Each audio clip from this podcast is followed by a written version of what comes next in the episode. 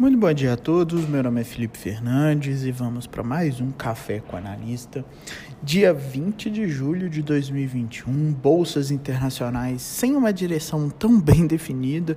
Temos continente asiático fechando majoritariamente em queda, Europa iniciando suas negociações em leve alta e futuros norte-americanos em alta no momento. Né? A terça-feira começa mais calma é, para os principais índices, mas ainda segue com cautela no radar.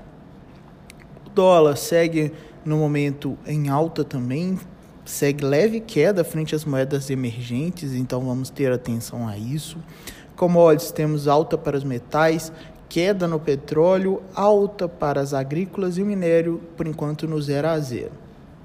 No ambiente político e econômico brasileiro, temos o presidente Jair Bolsonaro afirmando na véspera que deverá vetar o aumento do fundo eleitoral de 5,7 bilhões de reais aprovado na última quinta-feira pelo Congresso na LDO para 2022. Além disso, na segunda, a ONS, né, a Operadora Nacional do Sistema Elétrico, afirmou que a demanda por energia no Sistema Interligado Nacional registrou alta de 8% em junho, na comparação com o igual período do ano passado, impulsionado especialmente pela recuperação do setor industrial.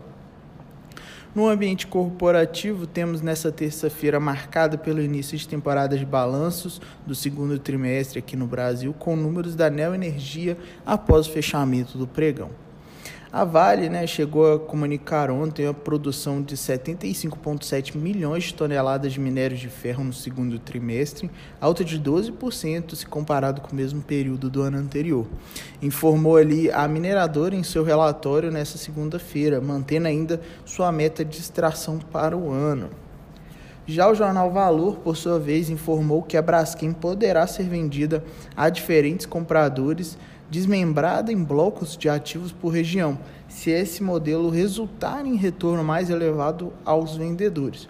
Segundo fontes próximas ao processo aberto pela Novonor, antiga Odebrecht, ouvida pelo jornal, embora a controladora ainda prefira vender a totalidade da fatia de 38% que detém na petroquímica uma única transação, houve mais interesse em operações específicas do que no conjunto de ativos da companhia, o que abre uma nova alternativa é, de venda para o desinvestimento.